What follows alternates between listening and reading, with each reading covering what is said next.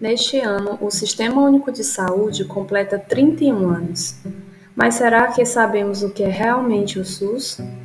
Pensando nisso, vem aí a série SUS, com o objetivo de esclarecer, detalhar, discutir e gerar reflexões sobre o que é o nosso Sistema Único de Saúde. Eu sou a enfermeira Maíra e este é o Cuidado ao Pé do Ouvido.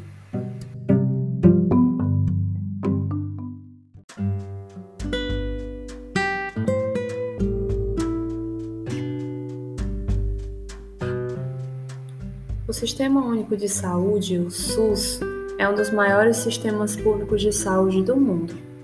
Ele abrange desde simples atendimentos até procedimentos complexos, como o transplante de órgãos, garantindo acesso universal, ou seja, para todos, integral, conforme a necessidade da pessoa e de acordo com a sua prioridade, tratando os desiguais conforme a sua desigualdade, o que chamamos de equidade. Tudo isso de forma gratuita para mais de 180 milhões de brasileiros e realizando por ano cerca de 2,8 bilhões de atendimentos. O SUS foi criado em 1988 pela Constituição Federal Brasileira, sustentado no conceito ampliado de saúde, ou seja, não somente saúde, como ausência de doenças, como era tido antes da existência do SUS em nosso país, mas um completo bem-estar físico, mental, espiritual, de condições socioculturais e econômicas, hoje garantido por leis, políticas públicas, ações e serviços, graças ao surgimento do SUS. E como o SUS é na prática? Bem, o SUS se organiza e chega até a população por meio de ações e serviços.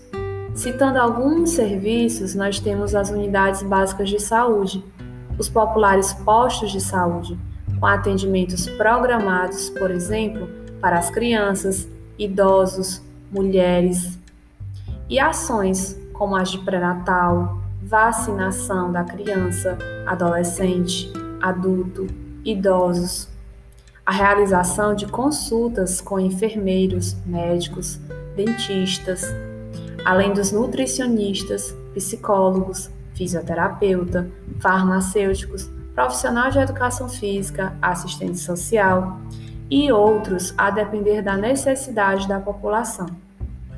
Oferta também visitas domiciliares, seja pelos agentes comunitários de saúde ou por outros profissionais, se o indivíduo não tiver condições, por exemplo, de se deslocar até a unidade de saúde, ou em casos quando a mulher tem a sua criança, o seu bebê, se realiza a visita puerperal, ou seja, as orientações à mulher e à criança no seu próprio lar, em seu domicílio.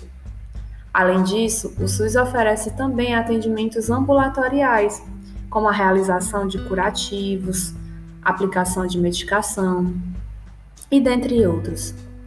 Além disso, existem os tratamentos para tuberculose e hanseníase que também são ofertados pelo SUS de forma gratuita. E também a distribuição de outras medicações para o tratamento de doenças crônicas, como a hipertensão, diabetes e outros. Além disso, existem os exames ginecológicos que também são ofertados e os exames laboratoriais e de imagens, consultas com especialistas, atendimento de urgência e emergência nos serviços da UPA, SAMU e nos hospitais, com as cirurgias diversas, partos, internações, atendimento em saúde mental, que também se dá por meio do CAPS, que é o Centro de Atenção Psicossocial, e muitos outros setores que se relacionam também com a saúde, como as escolas, comércios, entre outros.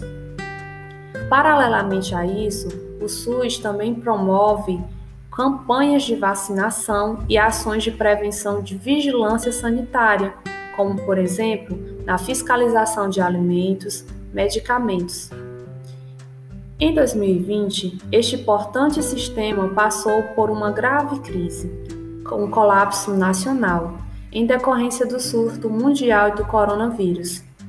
mas também foi o ano que passou a ser visto pela sociedade como potência na resolução dos problemas sanitários, como, por exemplo, na vacinação contra a Covid-19 e nas medidas de controle da doença.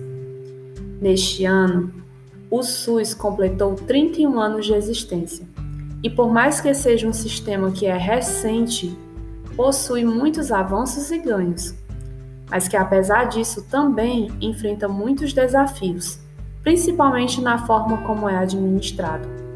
Por isso, cabe ao governo e à sociedade civil, nós, a atenção para estratégias de solução de problemas diversos, como por exemplo, o subfinanciamento da saúde, ou seja, o uso indevido dos recursos destinados à saúde.